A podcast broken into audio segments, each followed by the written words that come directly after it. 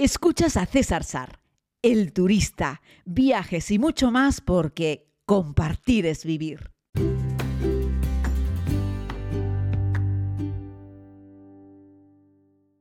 Muy buenos días a todos y a todas, querida comunidad. Les hablo desde la isla de Tenerife. Hoy les quiero trasladar hasta la frontera entre Brasil y Argentina. Les quiero hablar de Iguazú. ¿Y esto, Sar? Como, espera, espera, que de Irán vienes a Tenerife pasando por Cataluña y ahora no sales con Cataratas de Iguazú, te vas para allá. No, no me voy para allá. Pero precisamente hablando con una conocida en las redes sociales, en Facebook, que está precisamente allí y ofreció unas imágenes muy bonitas de, de las cataratas, pensé que sería interesante poder ofreceros algún poco de información práctica desde mi punto de vista. Ojo, eh, no vengo aquí ahora a hablaros del número de millones de litros de agua que caen y todos estos datos, porque todo eso lo tenéis en Google. Y saben que me gusta siempre deciros que, mm, no me uséis para Google. Es decir, no me preguntéis cosas que están en Google. Eh, pregúntame cosas que yo te puedo aportar un valor añadido, ¿no? O sea, César, ¿prefieres el lado argentino o el lado brasileño de las cataratas de Iguazú? ¿No? Bueno, pues te puedo responder a esa pregunta. No hay un lado bueno, no hay un lado mejor. La visita a las cataratas de Iguazú, desde mi punto de vista, y las he visitado en tres ocasiones, hay que hacerlas Primero por el lado brasileño, tenemos una visión panorámica, y luego por el lado argentino, donde estás sobre las cataratas. No hay mejor experiencia, hay que vivir las dos experiencias. Así es que vamos con eso. Como les digo, eh, las cataratas de Iguazú, pues es el río Iguazú, y en un lado tenemos Brasil, en otro lado tenemos Argentina, un poco más para allá tenemos eh, Paraguay. Em, en el lado, ¿dónde dormir, por ejemplo? Vamos por partes. Pues para dormir yo recomiendo más el lado argentino, es más económico. El lado brasileño, Foz de Iguazú, es más caro. Eh, Brasil es un país más rico que Argentina y dormir en cataratas en la zona brasileña es más caro que dormir en la zona argentina. Así es que te recomiendo que te quedes por la zona argentina para dormir. La provincia argentina que da a las cataratas se llama Misiones. Eh, y bueno, y la zona de, em, de Brasil, pues se llama en este caso Iguazú, Foz de Iguazú, que es el parque nacional que tienen allí. Es una de las siete maravillas naturales del mundo, o sea que es un lugar que tienes que ver. Tampoco te dediques, por favor, a comparar las cataratas de Iguazú con las de Niágara, las de Victoria Falls u otras. Son absolutamente diferentes. Y hay que verlas, claro que sí, hay que verlas. Entonces, mi propuesta, esta es una visita de como mínimo dos días. Bueno, ojo, ¿eh? no es llegar y verlas. Yo te recomiendo que hayas dormido la noche anterior en el lado eh, argentino. Que despiertes por la mañana, que vayas pronto, hay transportes públicos que te llevan hasta la entrada de las cataratas, no hay ningún problema, y compras tu entrada o la has comprado antes online, también lo puedes hacer, y entras a primera hora de la mañana en el lado brasileño. Fíjate lo que te estoy diciendo. Duermes en Argentina, pero entras en el lado brasileño, ¿vale? Porque duermes en Argentina es más barato. Si no tienes problema de dinero, puedes dormir una noche en un sitio, otra en otra, o como quieras. Pero vamos, vete al lado brasileño primero, porque queremos tener una imagen panorámica de las cataratas de Iguazú. Nada más entrar, vas a descubrir que ya hay unas caídas de agua que son preciosas, súper fotogénicas. Es como estar en una auténtica película. Es muy ancho, más que alto al inicio de la visita, tanto en el lado argentino como en el lado brasileño, la visita va de menos a más. No sé si es que coincidió así o lo tienen organizado así, pero en ambos casos va haciendo primero caídas de agua más pequeñas, más modestas, pero preciosas, súper fotogénicas, es una auténtica maravilla y a medida que vas avanzando llegas al punto más destacado que es la garganta del diablo. Entonces, estamos en esa visita por el lado brasileño, vamos caminando por un paseo que no tiene pérdida, va de derecha a izquierda y vamos observando las distintas cataratas. Ya te digo, las vas a tener enfrente y alguien dirá, bueno, pero es que las cataratas están en el lado argentino, y yo te no tengas prisa, que ya llegaremos mañana al lado argentino. Pero esta visión panorámica que tenemos desde el lado brasileño no lo tenemos bajo ninguna circunstancia desde el lado argentino. Y la verdad es que cambia por completo. Es como si tuviese un edificio, yo que sé, el Empire State desde abajo hacia arriba y te separas cinco manzanas y ves el Empire State desde un rooftop, ¿no? Desde un mirador. Oye, pues la, visión es diferente. Y otra cosa es que luego te subas a lo alto del Empire State y estás dentro del Empire State y ves el resto de la ciudad del Empire State. Bueno, pues eso más o menos vendría a ser esto. Hay que verlo desde todos los ángulos para poder disfrutar de las cataratas de Iguazú. Seguimos con la visita por las cataratas de Iguazú en el lado brasileño. Vamos viendo cómo va increciendo, cada vez encontramos más agua, encontramos más saltos de agua, encontramos unos paisajes preciosos. Tanto en el lado brasileño como en el lado argentino vamos a tener opciones de meternos en alguna barcaza que nos van a acercar a alguna de esas grandes caídas de agua y nos vamos a empapar. Es muy divertido, muy entretenido, algo que yo recomiendo en cualquiera de los dos lados. Las visitas son en este sentido muy parecidas porque la barca va por el río y te colocan muy cerca de una caída de agua. Y bueno, pues la gracia es que te mojas, la ves desde abajo y bueno, pues sientes la potencia y el frescor del agua. Ojo, las visitas a las cataratas varían en función del invierno, del verano, de si llevan más agua, llevan menos agua. Eh, hay una gran diferencia de caudal en un momento u otro, ¿vale? Así es que bueno, esto es algo que también deberías tener presente. De hecho, en una de las visitas que hice a cataratas de Iguazú había tanta, tanta, tanta agua que casi no se veía nada. Es decir, estaba todo lleno de, pues eso, como un vapor, como un, eh, sí, como un aguilla que está en el ambiente, ¿no? Eh, que queda en suspensión. Entonces lo tapaba todo bastante. También las he visto en, en otra ocasión casi sin agua, o sea, con muy poca agua. Siempre tiene mucha agua, ¿eh? pero con mucha menos agua.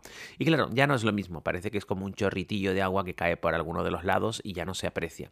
Ahí ver la época del año y cómo fueron las lluvias en esa temporada de lluvias para saber muy bien cuánta agua va a llevar. Pero bueno, en cualquier caso, la visita brasileña es muy panorámica. Y termina la visita brasileña cuando entras en una pasarela hasta los pies de la garganta del diablo. Es decir, esta es la gran catarata, la gran cascada, la gran caída de agua. Es algo espectacular, es impresionante. O sea, no hay mm, algo capaz de describir lo que sientes cuando ves por primera vez en la vida la garganta del diablo. La ves desde abajo cuando estás en el lado brasileño. Estamos comenzando la visita por el lado brasileño y la pasarela entra e intenta meterse un poco en lo que es la, la caída de agua de la gran garganta del diablo. Y tienes ante ti una pared enorme de varias decenas de metros donde cae una cantidad ingente de agua. Eso por supuesto hace que se genere viento, que te empapes por completo, llévate, en fin, ropa de agua, llévate unas chanclas, es un buen consejo, incluso unos pantalones cortos si quieres, ponte un plástico, si quieres conservar algo de ropa seca, mi consejo es que si vas en una época cálida te lleves unas bermudas y una camiseta y unas chanclas. Y luego cuando salgas de la garganta del diablo, lo metas todo en una bolsa y te hayas llevado tú en una mochilita ropa seca. Y ya está, no pasa nada. Eso queda mojado y te pones la ropa seca y continúas la visita. Ese es el punto más importante de la visita desde el lado brasileño y es espectacular. Y no lo tienes la misma visión cuando estás en el lado argentino, de que hablaremos a continuación, porque estás en la parte de abajo de la cascada y es como si no sé cuantísimos millones de litros de agua por segundo te cayesen encima. No encima, sino te mataría, pero a muy pocos metros. Lo tienen muy, muy, muy bien organizado en una pasarela que va zigzagueando de madera, donde también te puedes sujetar, donde puedes hacer un montón de fotos, donde el paisaje es precioso y donde a tus espaldas, es decir, detrás justo de la cascada del diablo, encuentras que el río se ha abierto un poco y observas muchas otras cataratas. Al final de esa visita encontrarás un ascensor, unas escaleras que te va a subir a la parte superior para salir de la visita y ahí tendrás una imagen de nuevo muy panorámica y muy bonita, ya desde arriba, pero desde el lado brasileño, de las gargantas del diablo y del resto de los saltos de agua que llevan hasta la garganta del diablo. Y nada, de ahí, pues esto es una visita, cuidado lo que os digo, ¿eh? que si la haces despacito, sintiéndola, disfrutando, sin prisa, se lleva prácticamente un día. Y ahí nada, de nuevo un transporte público y te vuelves a tu alojamiento. Tendrás un ratito por la tarde para cenar algo rico. Piensa que estás en el lado argentino. Igual puedes pillar, yo que sé, algún corte rico de carne maravilloso de esos que hay y a dormir. Y al día siguiente nos vamos a levantar de nuevo pronto y nos vamos a ir, ahora sí, desde nuestro hotel en el lado argentino a la entrada del parque en el lado argentino para disfrutar de nuestro segundo día de visita. Y alguien dirá, César, dos días de visita a las cataratas, si ya las vi ayer. Pues sí, créanme si les digo que no tiene nada que ver. Por eso no quiero que las comparen, por eso no quiero que ustedes digan, esta es mejor que aquella. Las dos son impresionantes, las dos son únicas, las dos son magníficas. Entramos en el lado argentino y encontramos que hay un montón de pasarelas y que lo que está debajo de esas pasarelas es agua. Estamos sobre buena parte del río y buena parte de las caídas de agua. Es decir, ahí vamos en distintos puntos asomándonos desde la parte de arriba. Es cierto que tiene algunas escaleras que bajan y te va a permitir ver también algún salto de agua un poco más desde abajo y vas a tener una visión completamente distinta porque ahí es donde se escucha el estruendo de la caída de agua. Ahí es donde puedes sentir como el agua avanza rápidamente debajo de tus pies por esas pasarelas y cae al abismo, al vacío continúa su curso, este agua que está por el, por el río Iguazú, como les digo.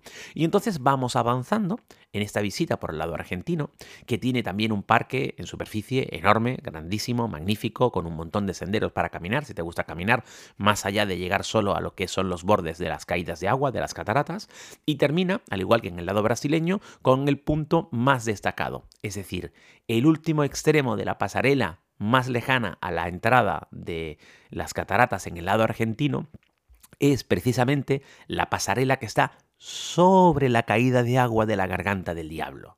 Y eso es magnífico porque tiene forma de herradura, porque esos mismos miles o millones de litros de agua que viste al día anterior caer abajo, los tienes desde arriba y flipas porque dices, wow, ¿cómo suena?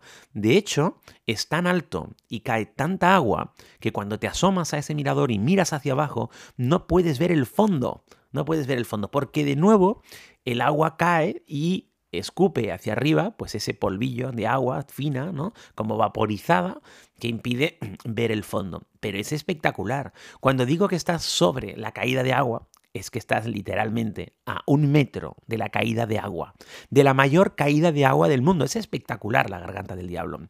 Y la has visto y sentido ayer y hoy la estás disfrutando desde arriba. Hoy desde arriba ya no te vas a mojar, te mojas sobre todo cuando estás abajo. Bueno, arriba te podrías mojar un poco cuando trae mucha agua y ese vapor regresa hacia arriba y sobrepasa el nivel de caída de, de la propia garganta del diablo. Pero generalmente en el lado argentino no te mojas tanto como en el lado brasileño.